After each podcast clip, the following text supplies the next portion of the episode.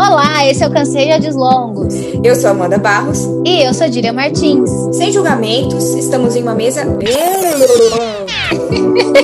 estamos em uma mesa entre amigos, contando histórias, dando dicas, questionando e palpitando. Puxe uma cadeira e fique à vontade. Ai, a gente arrasou!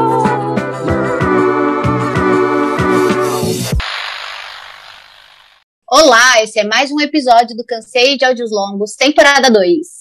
No episódio de hoje, vamos sair completamente da nossa zona de conforto e partir para a área de exatas. Estudos comprovam que adultos que tiveram acesso à educação financeira desde criança se tornam pessoas saudáveis financeiramente. Bom, se você também é de humanas como nós e, além disso, também não recebeu ensinamento sobre finanças durante sua infância barra adolescência, não precisa se assustar porque hoje vamos justamente falar sobre o problema que o brasileiro tem quando o assunto é dinheiro. O ano passado iniciou com 61 milhões de brasileiros negativados no SPC. Segundo dados do Banco Mundial, apenas 3,64% da população economiza para aposentadoria e ainda apenas 28% dos brasileiros declaram terem poupado dinheiro nos últimos 12 meses. O convidado de hoje é meu super amigo Marcos Souza, que largou o trabalho que tinha uma seguradora e hoje vive exclusivamente do mercado de ações, famosa Bolsa de Valores. Marcos, seja muito bem-vindo ao Canseio de Longos. Queria que você se apresentasse um pouquinho e já falasse pra gente como foi a sua trajetória no quesito finanças. Você sempre soube administrar e sempre foi uma área que você gostava? Bom, primeiramente, boa noite para vocês, meninas e vamos falar sobre isso. Na verdade, eu fui o oposto de tudo dentro do mercado financeiro. O que acontece? Assim como vocês, uh, eu tive uma infância em que não me foi apresentado nada sobre finanças até o meu primeiro emprego. Então, assim, desde o meu primeiro contato com finanças foi quando eu tive o meu primeiro emprego, uh, ganhando 300 reais lá em 2005. Naquela época, o mundo era muito diferente e a gente não tinha tanta informação como a gente tem hoje. Hoje, um adolescente de 15 anos, ele consegue entrar no Instagram, no Facebook ou dar um Google mesmo e encontrar N possibilidades de alguém que fala sobre dinheiro. A gente nunca teve isso. A nossa leva é mais antiga e, de uma forma ou outra, a gente teve que aprender às custas. Isso foi muito ruim para mim, acredito para vocês também. Então, assim, eu só fui começar a pensar nisso há dois anos atrás. Então, assim, antes disso, como sempre foi, sempre o que eu ganhava, eu tinha contas para pagar e o que sobrava era para gastar. Então, basicamente, se num mês, por exemplo, me sobrasse mil reais, eu sabia que no próximo mês eu ia ter mil reais para gastar. E qual que é a nossa cultura? Infelizmente, se você tem mil reais sobrando na conta, você vai encontrar alguma coisa para gastar. Talvez se fosse há 30, 40 anos atrás, não tivesse essa culpa de ter dinheiro na conta e o dinheiro tá lá parado. Por quê? Há 40 anos atrás eu não entrava no Instagram ou no Google e eu não via o tênis ou a roupa ou a joia em que eu tinha sonhado na noite anterior. Porque hoje é impressionante. Se eu sonho com uma cerveja, amanhã a primeira coisa que me aparece no Instagram é a dita Essa. cerveja que eu sonhei. O algoritmo então, assim, trabalhando. Exatamente. e eles vão trabalhar exatamente para que o consumo exista. O que não é ruim de toda forma. A gente pode ter tudo o que a gente quiser, afinal, porra, a gente vive de sonhos e não vamos parar de viver por causa do dinheiro. Porém, assim, se desde lá de trás eu tivesse a cabeça de hoje, tudo teria sido muito mais fácil. Eu não vou dizer que não teria cometido os erros que cometi e tudo mais, mas teria sido muito mais fácil, sem dúvida. Então, assim, quando esse mercado se apresentou para mim, eu estava dentro de uma bolha, em uma grande empresa, e estava tudo muito bem, mas eu não tinha 1% de paz que hoje eu ainda busco ter, ainda estou num processo, e acho que acredito que todo mundo, e nunca vou deixar de ter, mas hoje eu estou num processo de me importar um pouco menos com isso, buscando uma vida saudável, mais felicidade, enfim. O que acontece muitas vezes? Antigamente, por exemplo, lá no começo, onde eu ganhava, por exemplo, mil reais por mês, e isso dava para o meu mês, uma hora eu precisei de mil e quinhentos, outra hora eu precisei de dois mil. E os meus salários sempre foram subindo durante esse tempo. Isso foi muito bom para mim e foi me mantendo. Porém, quando chega chega um ponto em que você ganha 10 mil reais e gasta 12, aí começa a assustar. Porém, eu demorei para perceber isso. Por quê? Dinheiro entra, dinheiro sai, dinheiro entra, dinheiro sai. Eu nunca peguei um papel e uma caneta e escrevia no papel e na caneta, pô, eu tô ganhando isso e os meus gastos são esses. Não, o dinheiro simplesmente entrava, um cartão de crédito aqui, o outro ali, um boleto aqui, compra isso e come aquilo. Quando eu percebi que o meu lucro era menor do que as minhas despesas, isso assim, ganhando bem, eu falei, não, pera. E foi quando eu percebi que a saúde mental não estava boa, enfim, uh, busquei um, novo rumo que fizesse sentido e um amigo meu que já estava no mercado, ele falou, cara, eu acho que você vai se dar bem com isso. É um, uma coisa de gente centrada, não é um mercado em que você vai ganhar dinheiro do dia para noite, realmente não é. Essa é uma ilusão que todo mundo vende, ah, porque mercado financeiro é fácil, porque dá para ganhar dinheiro e tudo mais. Assim como qualquer coisa na vida, você vai entrar pequenininho e vai buscar ser sólido no mercado, assim como em qualquer profissão. Um advogado ele não sai da faculdade e no outro dia ele tá pegando um caso foda. Ele vai demorar um tempo para ter uma consistência e para conseguir lucrar com isso. O mercado financeiro não é diferente. Então, quando me foi apresentado, eu comecei a fazer muitos cursos, fiz vários cursos, faço até hoje e consegui chegar até esse ponto em que hoje, pelo menos, eu me sinto saudável, mas sempre buscando, sempre nesse processo de evolução que eu acho que é o principal falando disso. É, a gente falou disso num episódio onde fala, a gente falava, né, se você quer ganhar mais ou você quer ser feliz. E isso entra um pouquinho nisso também, né, no que a gente conversou do, do outro episódio. Você Acha isso também? Você encaixa concordo, nisso? Concordo plenamente. A questão do, do dinheiro e da informação é o que eu vejo, né? Hoje a gente é meio que doutrinado no Instagram, no Facebook, no mundo em geral, na TV, no dia a dia. Hoje a gente é doutrinado a seguir um padrão de excelência que ele consome muita saúde mental. Hoje eu entro no Instagram e eu vejo, por exemplo, os ídolos, entre aspas. Porra, eu vejo o Neymar, que tá andando de Ferrari, Lamborghini, Porsche. Eu vejo Mark Zuckerberg, que, pô, tem um patrimônio de mais de 100 bilhões de dólares. Então a gente hoje trabalha com números estratosféricos que não reflete o que a gente vive, o que a gente viveu e o que a gente vai viver. Então achar é. esse meio termo, é, é, o que eu acredito, né? Achar esse meio termo entre, pô, achar legal ter uma Ferrari, achar legal uma bolsa Louis Vuitton, achar legal um helicóptero, um jatinho, um iate. Pô, legal demais. Mas o que disso o quanto eu tenho que correr atrás disso para que eu seja feliz. Então, assim, buscar essa excelência que é proposta pra gente nas redes sociais hoje é extremamente cansativo. Então, assim, e a gente acaba colocando isso em absolutamente tudo. Numa roda de conversas, se sentar 10 pessoas, a gente vai falar do quê? A gente vai falar dos outros. E quem a gente vai pegar de parâmetro? Quem a gente segue. Então, isso, eu acho que a gente tem que achar um, um, um meio, um método de achar tudo isso legal, mas ao mesmo tempo saber o nosso espaço e saber o que é bom pra gente. Eu, por exemplo, adoro carros, sou apaixonado por carros. Eu vejo um carro bacana na rua, porra, eu fico parado. Mas é isso que eu quero para mim? Não. Hoje eu sei disso. Então, assim, quando a gente começa a ver coisas que não cabem no nosso bolso e tenta buscá-las, a gente vai endoidar, a gente vai ficar louco. Por quê? Primeiro que você não vai conseguir atingir esse status nunca, e essa busca até isso vai te mostrar que você é medíocre. Então, assim, Sim. às vezes a gente olha um, um, ator,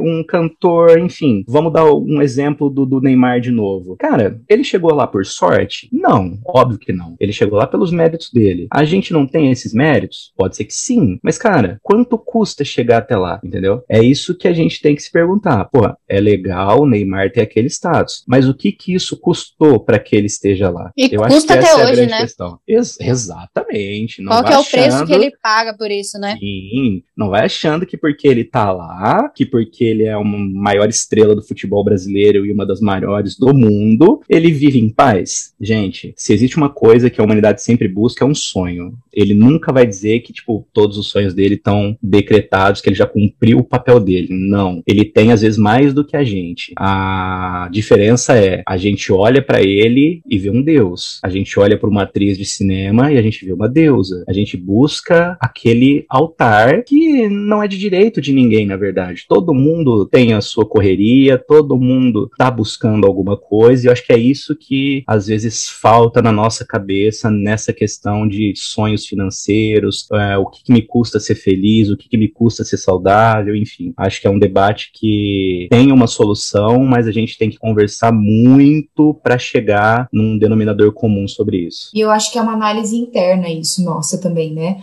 É muito da nossa responsabilidade de ver essas situações na internet que estão aí para todo mundo e saber, igual você falou, saber pesar isso é, onde se encaixa na sua vida.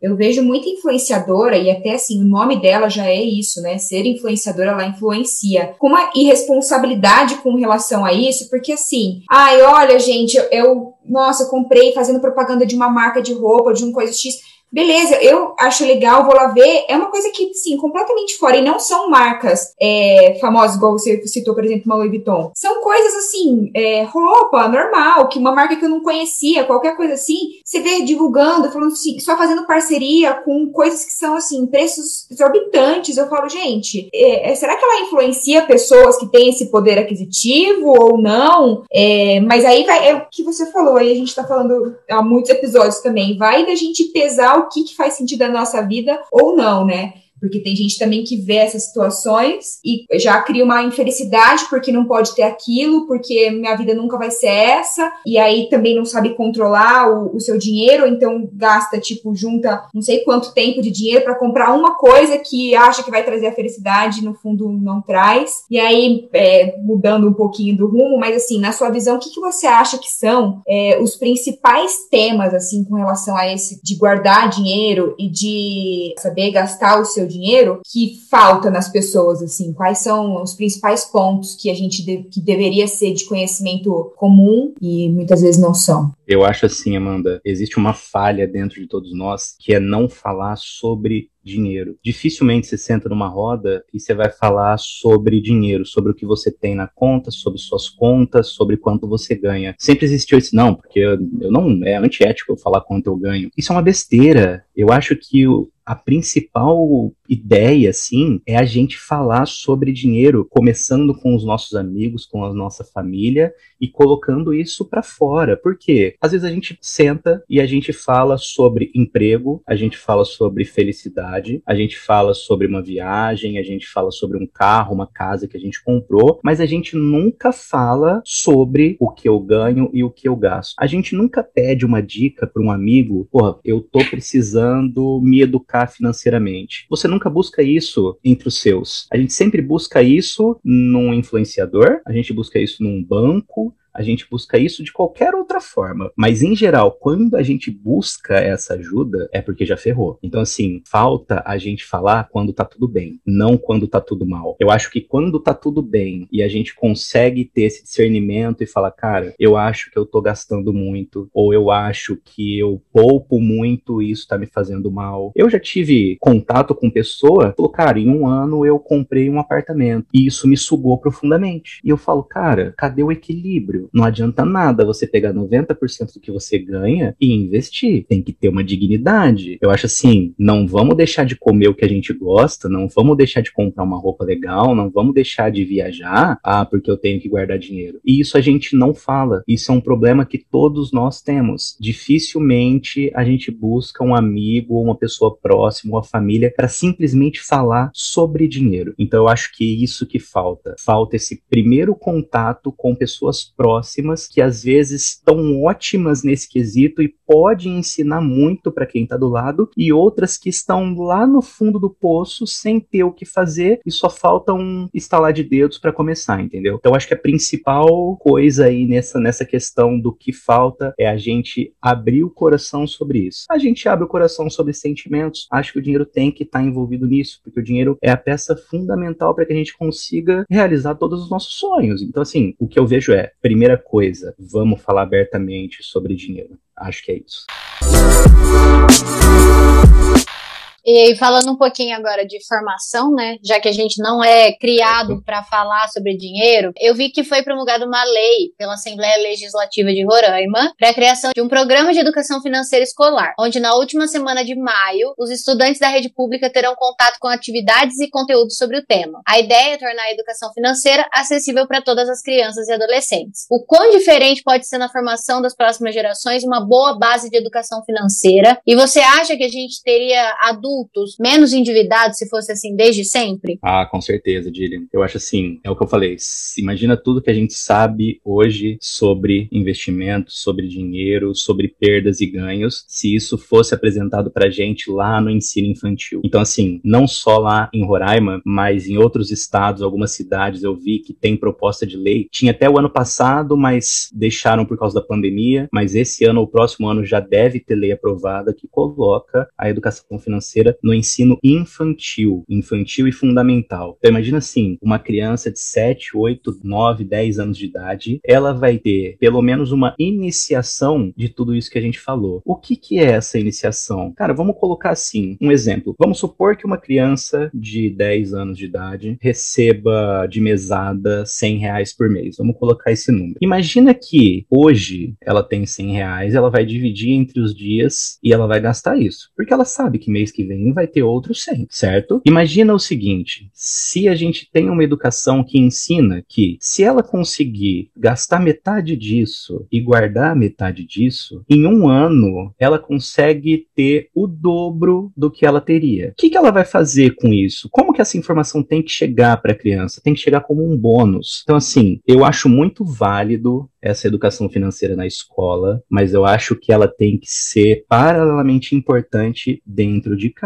Por quê? Vamos falar da nossa vida escolar. Lá na infância, quando a gente estudava língua portuguesa e matemática, isso para pouquíssimos alunos era, um, era legal. Tipo assim, a gente ia para a escola, a gente estava lá tirando notas boas, mas cara, vamos combinar que aquilo não era legal? Então, assim, uma preocupação é como é que isso vai ser apresentado para uma criança de 7 anos de idade, de 8 anos de idade? Ela não quer saber disso. Então, como é que isso pode refletir dentro de casa de forma positiva? Uma coisa que eu pensei agora. Vamos supor que a mesada dessa criança seja de 100 reais por mês. Imagina que o pai chega para essa criança e fala: olha, a sua mesada a partir de agora é 50 reais com bônus e perdas. De acordo com o seu mês, você pode ganhar mais e de acordo com o seu mês, você pode perder. Então, por exemplo, você não foi bem nas provas, você não tirou notas boas, você fez alguma coisa não legal dentro de casa, você perde um pouquinho. Por outro lado, se você foi bem, se você foi respeitoso, isso para uma criança de 7 anos de idade, a gente está falando. Ela vai colocar isso na cabeça dela que ela pode ganhar mais se ela fizer o certo, que ela vai se interessar por isso. Por outro lado, pensa assim: o pai vira para a criança e fala: tudo que você poupar, eu posso te dar o dobro. Claro, isso estiver dentro dos padrões de uma família. Isso não vai acontecer dentro de uma família que ganha pouco e tem que sustentar uma casa e tudo mais. Mas esses números são genéricos. A gente pode falar de mil reais por mês para uma criança de classe alta e a gente pode falar de 20 reais para uma criança de classe baixa. Então pensa que a gente pode colocar esse assunto dentro de uma escola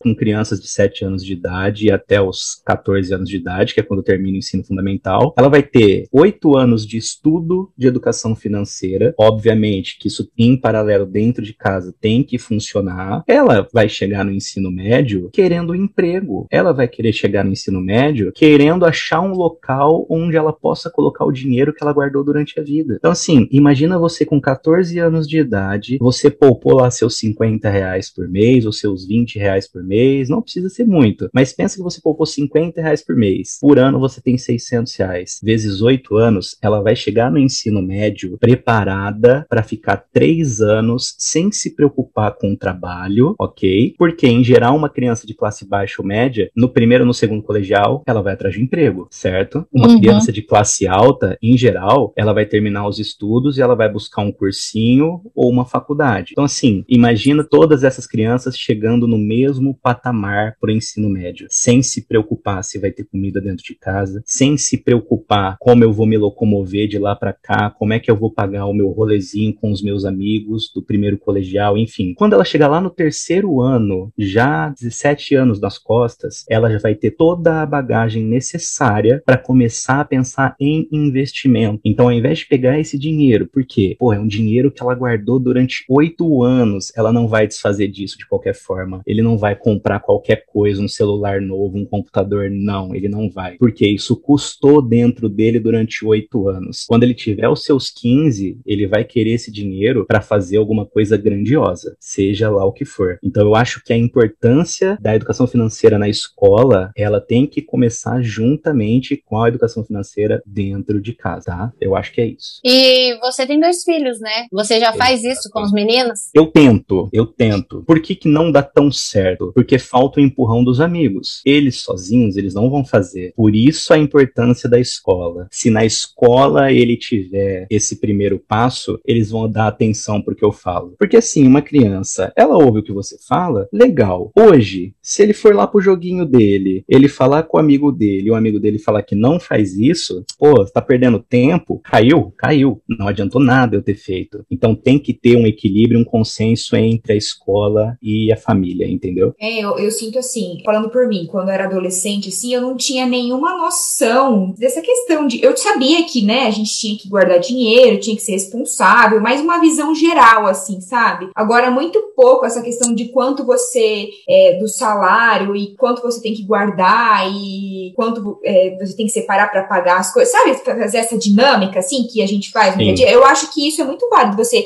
ser inserido no dia da criança, do tipo assim, olha, a gente paga na casa isso, na luz, água, etc, isso, eu acho muito válido. Não uma criança tão nova, talvez, mas assim, uma criança mais até para ter uma noção de, uma criança mais velha, assim, eu digo um adolescente, uma noção de custo de vida, né, de realidade, porque tem muita gente que não tem, né, é, os meus pais nunca precisaram compartilhar comigo o que, que era, porque a gente nunca é, passou por uma é, situação de necessidade e tal. Talvez a gente eu tô falando pela minha visão. Talvez uma criança que tivesse inserida numa outra realidade já tenha essa noção, né? E, e eu que vivia na minha bolha. Mas é, é, muito interessante pensar isso se tivesse sido. É, a gente aprende uma matemática, mas se eu tivesse é, introduzido essa matemática dentro da minha vida e feito é, né, dentro do dia a dia, eu acho que talvez eu tivesse chegado na minha vida adulta de uma forma diferente, com outros pensamentos, ou aprendido a poupar mais cedo, alguma coisa nesse sentido. Exato, eu concordo 100%. Eu acho assim, a nossa cultura no Brasil todo, a nossa cultura não é de poupança, a nossa cultura é de endividamento. Exato. Nós brasileiros somos doutrinados a fazer o quê? A comprar o que a gente não pode pagar, a pedir empréstimo no banco e a pagar juros extorsivos em cima daquilo que a gente não precisava. Basicamente, a vida do brasileiro é essa, a vida do brasileiro é endividamento endividamento. A gente paga uma conta e começa com outra. Eu tenho N casos de amigos, por exemplo, que comprou um carro em quatro anos, naquela, naquele carnê de boletos. Quando terminou de pagar o carro, a primeira coisa que a pessoa fez foi o quê? Comprar outro carro. carro. É.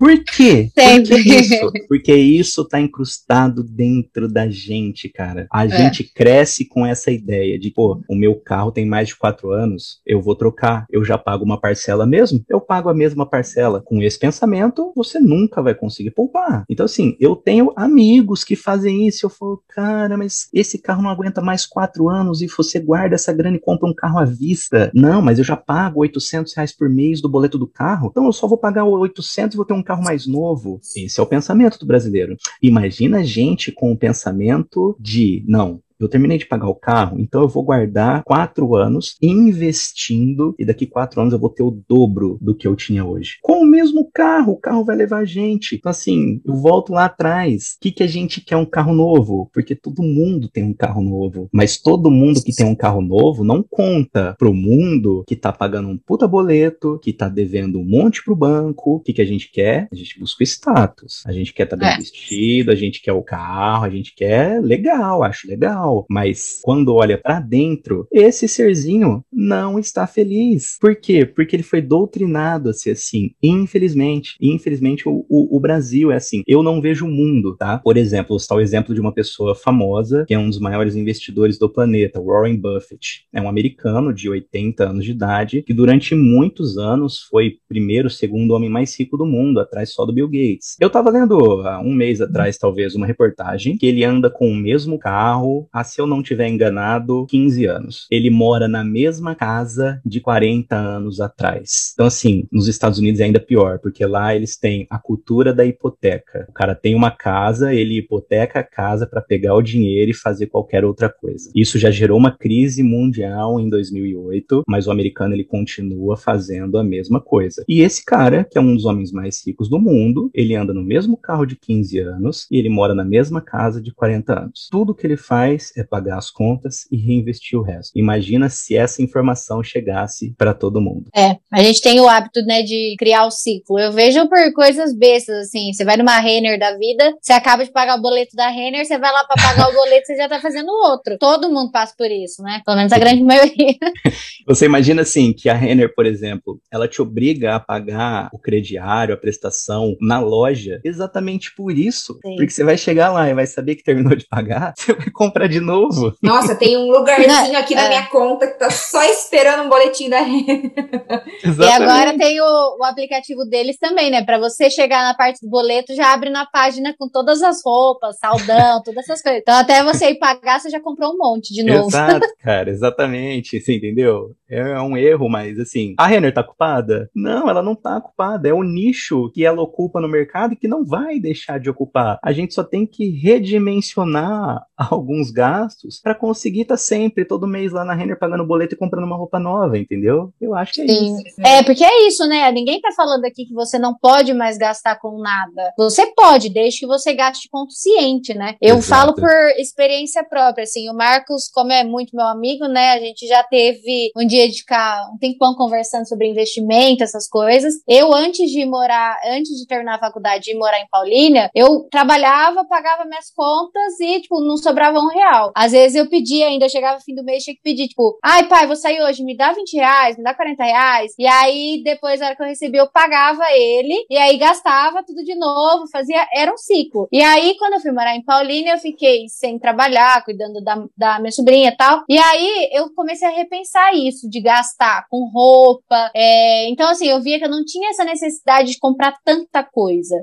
Lógico que agora já meio que desandou um pouco de novo, né? Depois que eu voltei para Rio Preto. Mas nessa de ficar, ai, não preciso tanto, quando eu voltei para Rio Preto, que eu já arrumei um trabalho bom, essas coisas, eu não conseguia gastar. Eu ia numa Renner, por exemplo, às vezes eu achava alguma coisa bonita, até chegar no caixa já tinha soltado. Aí minha mãe ficava brava, assim, ficava, meu, é, compra alguma coisa. E eu, não, não consigo mais, não gostava mais de comprar. E aí que eu consegui, eu fui conversar com o Marcos para saber no que, que eu podia investir, como que eu podia guardar meu dinheiro. E eu comecei a guardar no automático dinheiro. Tanto que, por exemplo, agora que eu tô de novo trabalhando por conta tal, ainda não tem uma cartela de clientes que paga tudo, né? Man segura, mas não deixa eu gastar, tipo, se eu quiser comer alguma coisa já não dá. Só que graças a Deus eu tenho essa minha reserva. Então essa minha reserva segura aquelas. Então assim, eu tenho dinheiro na poupança, eu tenho dinheiro no como que chama aquela, não é crediário, como que chama, Marcos, aquilo que faz no do banco, que é tipo poupança, mas não é poupança. Previdência? Previdência, exatamente. Nossa, crediário.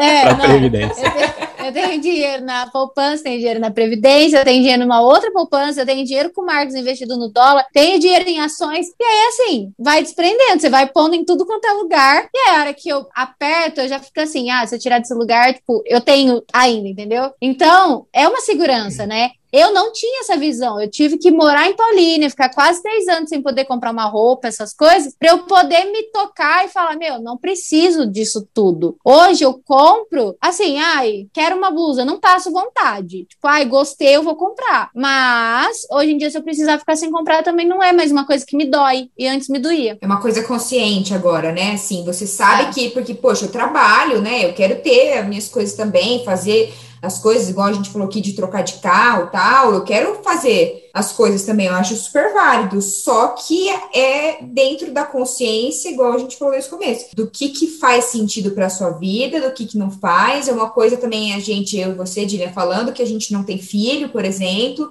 então já é todo um rolê diferente pra gente, né, esse negócio de guardar dinheiro tal, então a gente não se preocupa ainda com o futuro de uma criança, né? Então, a gente pode ter esses gastos, mas eu acho que uma coisa também que eu faço e me ajuda bastante, eu separo assim como se fosse uma conta para pagar o valor que eu vou guardar todo mês, entendeu? Então, tipo, é um como se fosse uma conta mesmo que eu vou pagar. Uma parcela de um boleto, qualquer coisa assim, é aquele valor que, que tem que guardar, entendeu?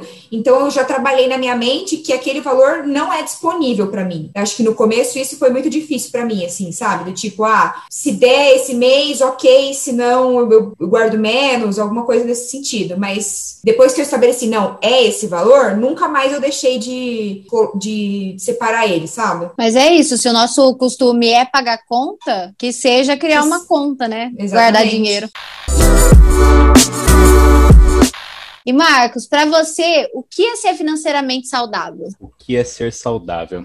Eu acho que é, é bastante relativo. Eu acho que vai de pessoa para pessoa. O que, que seria ser saudável? É você estar tá em paz, é num momento de crise você poder contar com o que você tem e ficar bem com isso. Então, assim, por exemplo, a, a reserva de emergência, ela não existe para outra coisa senão para uma emergência. Então, poxa, entramos em crise, eu tenho uma empresa e durante seis meses eu não vou ter faturamento. Imagina essa pessoa sem uma reserva ela se mata ou ela mata alguém, porque ela vai enlouquecer. Agora imagina ela tranquila com uma reserva que dura 12, 24 meses. Imagina ela poder ficar em casa sem fazer absolutamente nada e saber que todos os meses, todos os compromissos dela vão ser quitados. Isso é ser saudável. Ah, de outra forma, às vezes uma pessoa que ganha 10 mil reais por mês e guarda 2 mil para uma reserva para no final do ano fazer uma viagem, isso também é ser saudável. Você está usando usando o que você guardou e usando o que você ganha para proporcionar a sua felicidade. Desde que isso não te cause um problema, para mim é ser saudável. Então, assim, ah, vamos supor que uma pessoa ela guarda dinheiro durante o ano todo e no final do ano ela pega aquele dinheiro e coloca no investimento. É uma ótima opção. Se a pessoa ela pega tudo que ela guardou durante o ano e ela vai para o Nordeste, para Fernando de Noronha, ela tá errada? Ela tá deixando de ser saudável? Absolutamente. É aquilo que vai trazer paz, é aquilo que vai ser saudável para que ela comece um outro ano guardando dinheiro de novo. Não existe uma, uma, uma conta exata para isso, porque imagina se existisse e a gente falasse: não, você tem que guardar, você é obrigado a guardar X dinheiros por mês para no final do ano fazer o um investimento. Essa pessoa vai fazer isso. Daqui 12 meses, ela vai ser feliz? Talvez não. Se ela gostar de ver o dinheiro dela multiplicando na conta, talvez sim. Então, assim, o que é ser saudável? É você estar tá bem com você mesmo, com o que você ganha, com o que você gasta e com o que você guarda. Esse guardar não importa para que que é, para qual finalidade a pessoa vai utilizar o guardado. Basta que ela tenha esses três pilares de contas para pagar, de consumo para você ter e de investimento, de guardar dinheiro. Não existe uma porcentagem. Muita gente fala, muito vídeo na internet falando que você tem que guardar 30% 10% do que você ganha. Gente, isso não existe. Imagina uma família que tem uma renda de 3 mil reais por mês, que tem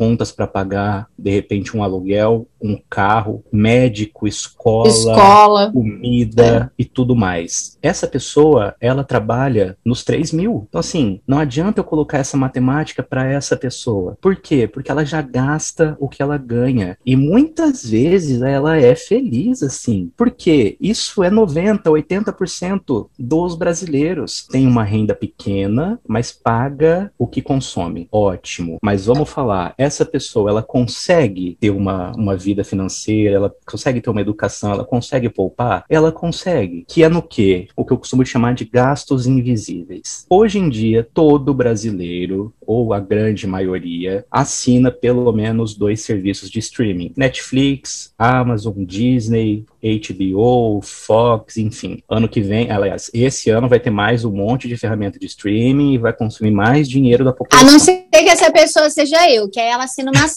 15 mesmo. Aí é onde né, eu vou Marcos? chegar. Aí é onde eu vou chegar. Imagina só que você assine três streamings por mês, que isso gira em torno de 60 reais por mês ok? Você tem 60 reais de gastos por mês. Imagina que você tem um plano de celular. Seu plano de celular é de, sei lá, 100 reais. Então você tem 160 reais de custo fixo com streaming e conta de celular. Isso praticamente todo mundo, principalmente quem tem a nossa idade, consome. Agora, uma coisa que a gente não pensa é que, vamos falar dos streamings, por exemplo. Em um ano, Dillian está gastando 720 reais. Vamos colocar 700 para arredondar. Ai, meu Deus. Por ano, ah. 700 reais reais. Dília, me fala, Com quantas pessoas você compartilha suas telas? Ah, com umas par, né? Vamos colocar. O Marcos em Você- todas, pelo menos umas cinco em todas. Vamos colocar quatro. Vamos colocar quatro em todas. Imagina que você divide isso por quatro. Imagina que 60 reais não é nada. Pô, 60 reais eu pago e tal. Mas imagina você pagar 15 reais. Ao invés de 700 reais no ano, você vai pagar, você vai gastar menos de 200. Você vai poupar 500 reais. Imagina isso também no seu celular. Um plano de celular para uma pessoa, ele custa X valor. Hoje, se a gente colocar um plano familiar que todas as operadoras têm, ele vai te cobrar um preço cheio, que você vai falar, nossa, mas 300 reais por mês? Mas eu consigo compartilhar isso com um monte de gente. Eu consigo colocar seis familiares lá dentro do plano, com uma internet melhor, com um plano melhor, enfim. Eu vou quebrando esses gastos por todo mundo que usa. Imagina que não vai pesar absolutamente nada as pessoas que compartilham dos seus streamings, por exemplo, te pagar 15 reais. Aí você fala, pô, mas 15 reais não é nada. Mas imagina três pessoas te pagando 15 reais por mês, totalizando isso no ano. Paga a passagem aérea para ver sua sogra no Nordeste. É ou não é? é, exatamente. Gillian, Gillian, vamos meiar esse Disney Plus aí. Começar. Vamos. Vou começar, vou mudar a senha, já vou tirar metade do povo que tá lá. Se quiser entrar, vai ter que pagar. eu também. Gente, é uma conta tão simples e serve para um, um monte de coisa. Eu só pensei nisso, mas serve para muita coisa. Imagina Mas que ó, tem um, ad- pera que tem um adendo. O meu, a gente faz isso de eu pago três. Eu pago Certo. realmente três. Eu pago a Amazon, a Globoplay e a Disney. Mas aí o que que acontece? Meu namorado paga um, eu- não, paga dois. Meus sogros também pagam. Então aí a gente tem todos os streams, porque cada um paga um, entendeu? É, eu, tem tenho, isso. eu tenho esse acordo aí também. Isso é legal. Eu acho que se todo mundo fizesse isso, você conseguiria pelo menos quebrar e assim, ter tudo a mãos, porque, pô, é legal, é bacana. Gente da nossa idade chega em casa e quer assistir alguma coisa que você não viu e que tá, pô, nos trending tops, enfim. Você quer assistir o, o Big Brother no pay-per-view, enfim. É muito legal. Mas se você não souber a dinâmica do que isso te custa, esses gastos invisíveis se tornam seu principal gasto no mês. Essa é que é a verdade. É verdade. É, então, eu não tinha, eu não tinha esse hábito. Eu, quando eu ia calcular meus gastos fixos, eu calculava assim tudo que estava fora do, do meu cartão. E aí esses streams, por exemplo, eles entram no meu cartão. E eu não Uhum. colocava isso como conta fixa. E aí agora que a situação de novo mudou, eu parei e fui colocar no, no papel, assim. Dá mais Sim. ou menos isso aí, tipo, uns 150 reais a mais das minhas contas fixas, né? E Exato. querendo ou não, é uma conta fixa, uma tá lá todo fixa. mês. É É, mas pra mim era alta. assim, ah, é fatura do cartão. Mas, mano, não é fatura do cartão. Tá na fatura do cartão, mas é a conta que tá lá todo mês. Então aí foi a hora que eu parei e falei, pera lá. Mas aí a gente conversou e cada um tá pagando um. Agora a gente tem todos os streamings. Legal, legal. Eu lembrei de uma outra coisa que é importante também. Você falou de cartão de crédito. Hoje, praticamente todo mundo usa o cartão de crédito e muita gente usa de forma errada. Eu não falo a forma errada padrão de contar com o dinheiro do cartão de crédito e não ter dinheiro para pagar. Isso, uma grande parcela faz isso, mas é um outro assunto. A grande questão do cartão de crédito é o que você pode se beneficiar usando um cartão de crédito. Veja, uma coisa que eu tenho na cabeça. Imagina que você vai numa loja comprar uma X coisa. Quantos de nós chegamos nessa loja e na hora de pagar por essa coisa, perguntamos se tem desconto à vista ou se eu posso parcelar no cartão? Ninguém. Em geral, em geral, muito pouca gente, e quem faz isso já tem uma educação financeira embarcada de perguntar se tem desconto. Em geral, se você tiver com dinheiro sobrando, você vai lá e paga à vista. Você pode até perguntar, "Ah, mas tem desconto? Aí você, ah, tem 5%. Tá, 5% é interessante ou eu poderia dividir essa compra em 12 vezes no meu cartão? É ruim dividir em 12 vezes? Absolutamente não. Você pode dividir qualquer coisa em 12 vezes, desde que, te, que isso te beneficie de alguma forma. Que forma, por exemplo? Veja, eu tenho um amigo que ele compra absolutamente tudo no cartão de crédito, desde o chiclete no posto de combustível até as compras do mês. Tudo ele passa no cartão de crédito. Quando ele chega numa loja e ele pergunta qual é o desconto à vista de uma X coisa, ele faz uma conta se esse desconto é válido ou se ele prefere parcelar essa compra. Se, assim como em muitos casos hoje, como se perdeu essa cultura de, de querer desconto das coisas, hoje em dia a gente não faz isso, as lojas deixaram de ter esse desconto à vista. Então, hoje, a maioria das vezes que a gente chega no local, a pessoa fala: não, não tem desconto. E aí você tá com o dia e fala: ah, vou pagar à vista mesmo assim. Imagina você colocar isso no cartão de crédito. A loja vai receber do mesmo jeito e você vai ter que pagar do mesmo, da mesma forma. Imagina que esse cartão de crédito está vinculado a pontos de milha, por exemplo. Então, assim, quantos brasileiros hoje usam milha do cartão de crédito, usam os pontos de vantagem de um cartão de crédito. Pouquíssima gente. Em geral, quem usa tem menos de 25 anos de idade, porque está mais antenado nessas coisas. A grande maioria da população com mais de 25 e chegando mais para os idosos com 50, 60, 70 anos, absolutamente ninguém usa ponto de milha. Imagina que durante um ano, se você passar tudo à vista, você não tem benefício algum. Talvez você tenha lá 5% de desconto aqui ou ali e ok. Mas imagina que você coloca tudo isso no cartão de crédito e esses pontos de vantagem vão te propiciar propiciar pelo menos uma passagem daqui para a Europa. E isso é real. Eu convivo com pessoas que fazem isso todos os anos e todos os anos ele faz uma viagem para fora do Brasil, pagando passagem apenas com ponto de vantagem de cartão de crédito. Então, assim, é uma dica que eu dou é válido estudar sobre isso e se você, claro, vai ter o discernimento de pagar essas parcelas do cartão de crédito, não gastar o dinheiro, porque tem essa questão também. Então tem toda uma educação envolvida, mas é uma dica que eu dou e é muito válida. E falando nisso de cartão, é, lembrei que antes eu tinha né, outro problema com cartão, que eu passava tudo no débito, lembra? E aí, uma vez conversando com você, você me contou disso, de passar tudo no crédito. Porque o que que acontecia? Eu, às vezes, eu recebia, pagava o meu cartão de crédito, que geralmente, sei lá, vamos supor, mil reais o cartão de crédito. E aí eu deixava mais mil no débito. Só que esse mil eu gastava rápido, eu nem sentia. A hora que eu comecei a ver, a passar tudo no cartão de crédito e esse dinheiro que ia ficando de débito, eu coloquei na minha poupança, eu comecei a ver que a minha fatura ia ficando meio exorbitante, assim, e eu comecei a me controlar. Então Sim. fez muita diferença para eu conseguir guardar dinheiro isso. Exato, exato, Dillian. Assim, para mim foi muito parecido, você sabe, porque eu já te contei, mas assim, eu cheguei em uma fase em que todas as contas estavam em dia, estava tudo certo, mas eu não poupava nada. Que foi essa fase de ganhar 10 e gastar 12. E isso assim, como, como que eu percebi isso? Eu percebi isso quando eu peguei um papel, uma caneta e coloquei tudo que eu tinha gasto no mês de bar. Fora comida, fora tudo, fora tudo de bar, eu tinha gasto no mês R$ 2.500. Quando eu percebi, quando eu percebi que eu gastava R$ 2.500 de uma coisa totalmente supérflua, Primeiro, obviamente, eu dei soco na parede, eu fiquei puto, eu queria me matar, eu queria pular da. Arianinho. Fazer... é, eu fiquei puto comigo mesmo durante um ano. Segunda coisa, eu falei, gente, como é que um banco me dá um limite desse para gastar no Vila Dionísio? Eu lá aqui da cidade. Enfim, tem alguma coisa errada? Tem alguma coisa errada. Só que eu percebi isso depois de muito tempo. E foi muito tempo para eu aceitar que aquilo já tinha passado. Águas passadas não movem moinhos, enfim.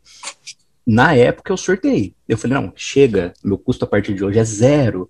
Eu fiquei até chato, porque aí eu deixei de sair para todo lado para pelo menos me reeducar. E eu digo assim, se isso não tivesse acontecido hoje, eu não sei o que teria acontecido.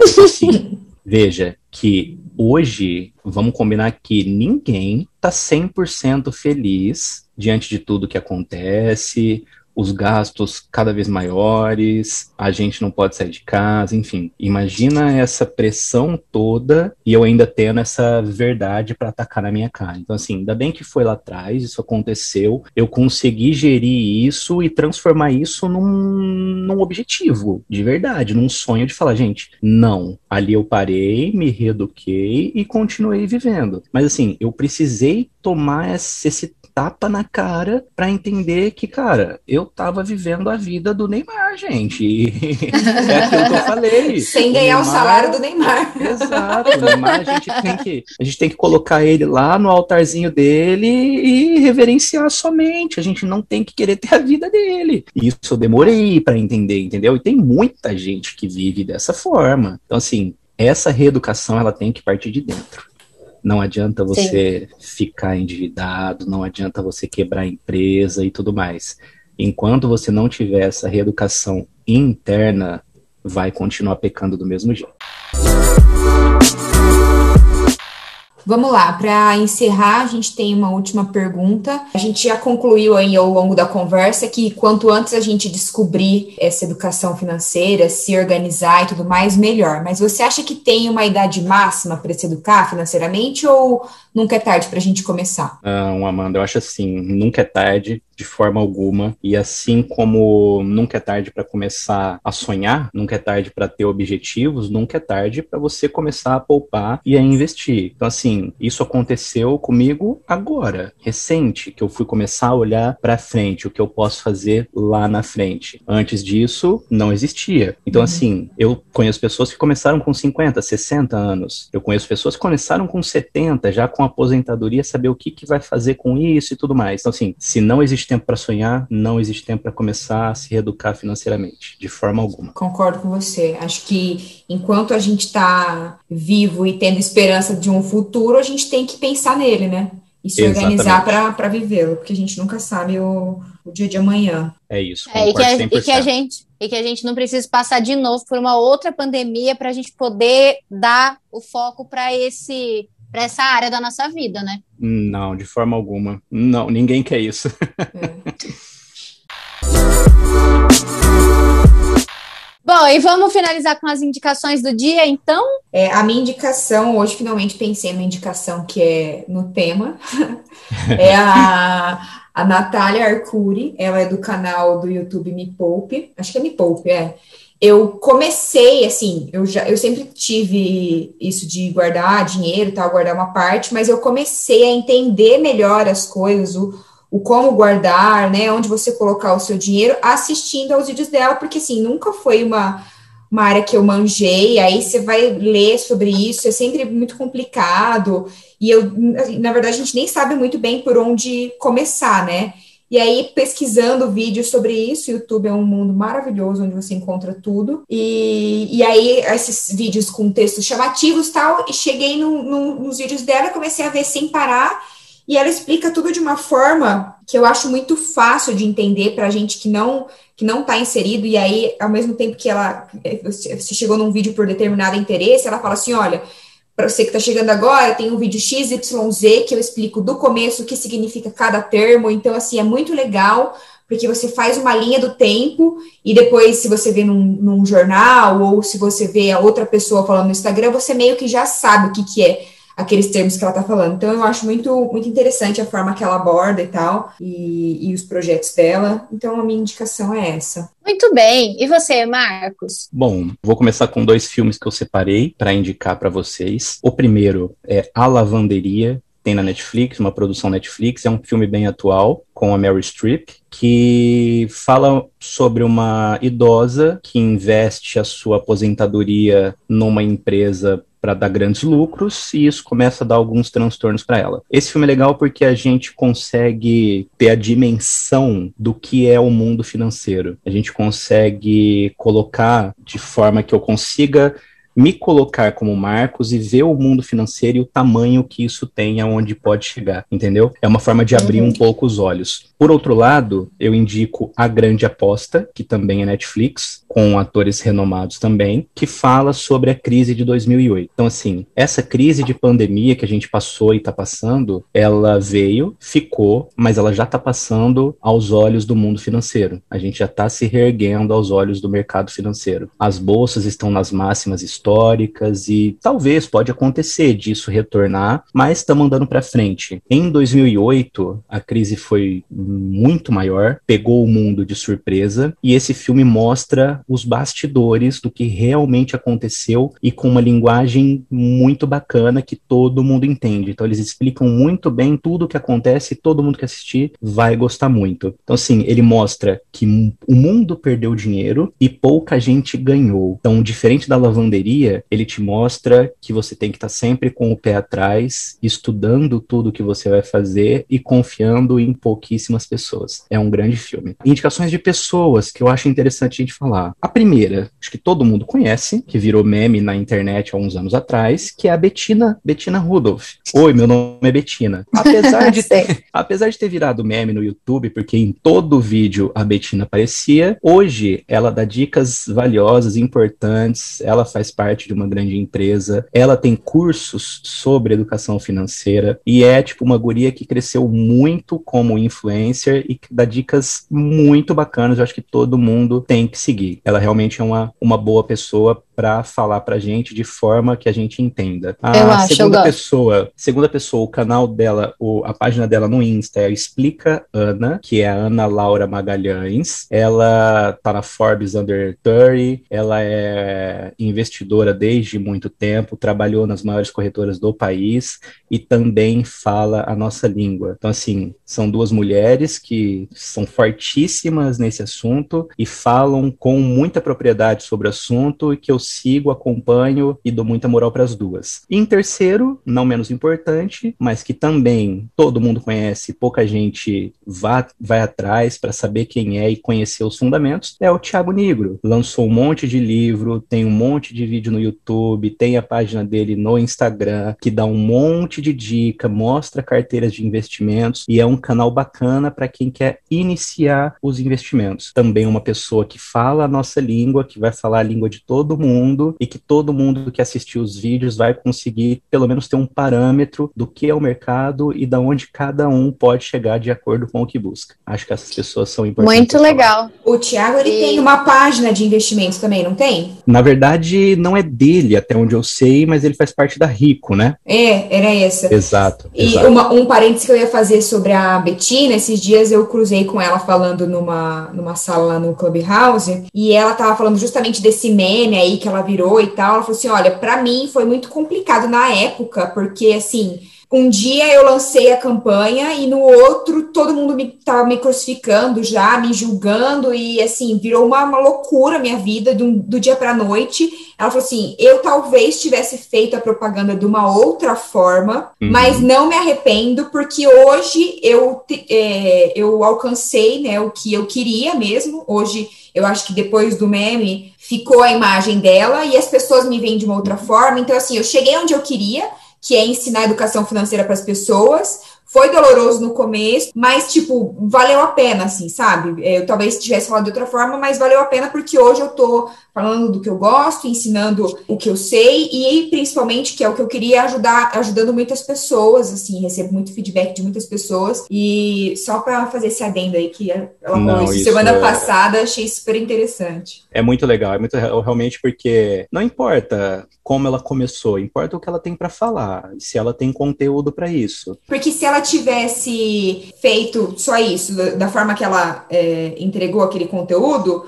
e não tivesse o conteúdo, ela ia morrer ali, né? Ia virar aquele meme, mas de fato ela tinha o conteúdo, né? Exato, eu acho que ela soube. No começo eu acompanhei toda essa caminhada, e no começo realmente ela tinha que explicar que, ah, ela não era só a moça loira de olho claro, de família rica, que tinha acumulado um milhão de reais. Ela já tinha um emprego dentro da Empíricos, que é uma grande empresa de investimentos. Ela já estava alçando degraus maiores dentro da empresa e ela só foi colocada ali para fazer um merchan, para fazer uma propaganda. E aí, assim, todo mundo, claro, cultura de cancelamento, caiu em cima da pessoa que ela é e não do que ela tinha para falar. Hoje, ela é uma das mais consolidadas no mercado nessa questão de dar dicas, nessa questão de dar curso e os feedbacks que ela recebe hoje que eu vejo no Instagram são muito legais. Eu acho que ela só tem que crescer e todo mundo pode crescer junto com ela. Muito bem. E só para ter um pouquinho de polêmica nesse episódio,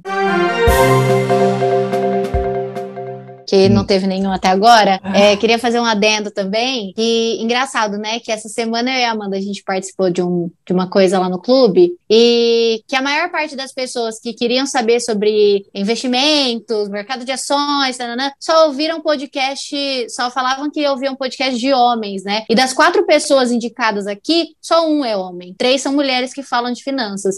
Então, né, essa questão de procurar um pouquinho também, né? Bom, mas as minhas dicas de hoje. Fica, fica aí direta aí, galera. Fica aí, aí direto, gente, a bomba. Quem pegar, tá? Pegou. boa. Amanda, tem que falar-. Tem que falar do, tem que falar do patriarcado. Se a gente não falar, não é, a gente. Não somos.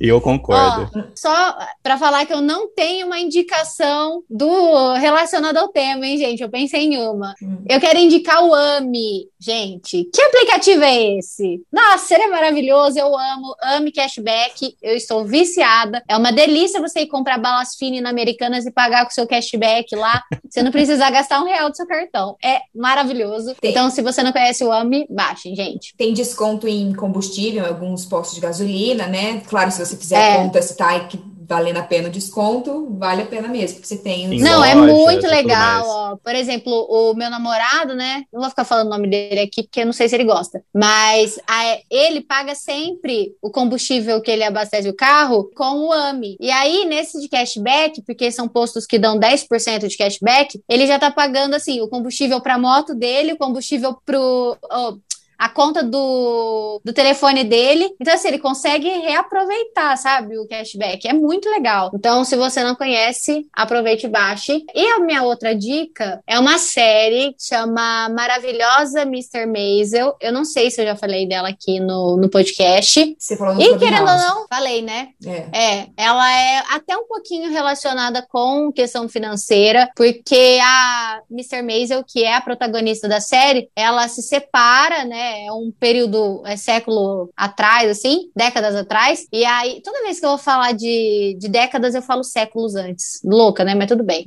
E aí ela é aquela coisa de, ah, você tem que crescer e ter o seu marido, e o marido que é o provedor e tal. E aí chega um momento que ela se separa e ela tem que dar a volta por cima, né? E aí ela corre atrás do dela. Então é bem legal, eu acho que é até relacionado com o assunto de hoje, mas de uma forma mais leve, assim. E é isso. Vamos encerrar encerrar o episódio que eu tenho que ir lá cancelar a minha assinatura no Kindle Unlimited.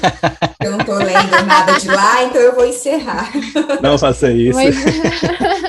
Marcos, obrigada pela sua presença, muito obrigada pelas suas informações. Segunda-feira o episódio está no ar e eu tenho certeza que vai ser um sucesso. Queria agradecer vocês, foi muito legal o papo, gostei muito de falar. E a última dica é: não tenham medo do mercado financeiro, não tenham medo dos investimentos, assim como a gente não tem medo de nada, a gente está no meio de uma pandemia, dando o máximo que a gente pode, não tenham medo disso. E vamos sonhar, vamos correr atrás dos objetivos. E mais uma vez, muito obrigado. O papo foi muito legal. Obrigada. É, é isso, então, gente. Beijo. Até a próxima. Um beijo. É. Beijos.